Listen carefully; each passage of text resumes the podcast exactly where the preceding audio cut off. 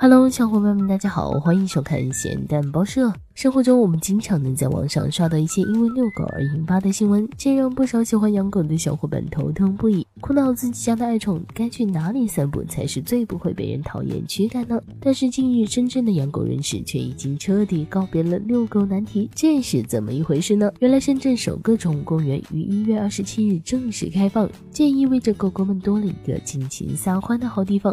据悉，这个宠物公园是由原来的景田北六街社区公园改造而来。公园实施分区管理，分别是宠物活动区和休闲区。在宠物活动区，狗狗可以解开绳子，尽情的和其他小伙伴们玩耍，甚至说不定一不小心就和某条狗狗谈起了恋爱，从而解决了狗生大事呢。除此之外，这个宠物公园中还配备有宠物科普知识栏、训练设施、配套洗手池和宠物便池等设施，可以说是十分齐全了。不少网友表示，去过那么多家动物园，这次终。终于可以见到宠物公园了，就算打车也要去啊！小编觉得，随着现在养宠物的人越来越多，宠物公园真的可以说是大大的福音了。即便你没有宠物，也可以去公园一饱眼福啊！好吧，希望地球人不断的作妖，让我们继续吐槽世界如此枯燥。新闻也需要清掉，还不点关注？你是在等什么呢？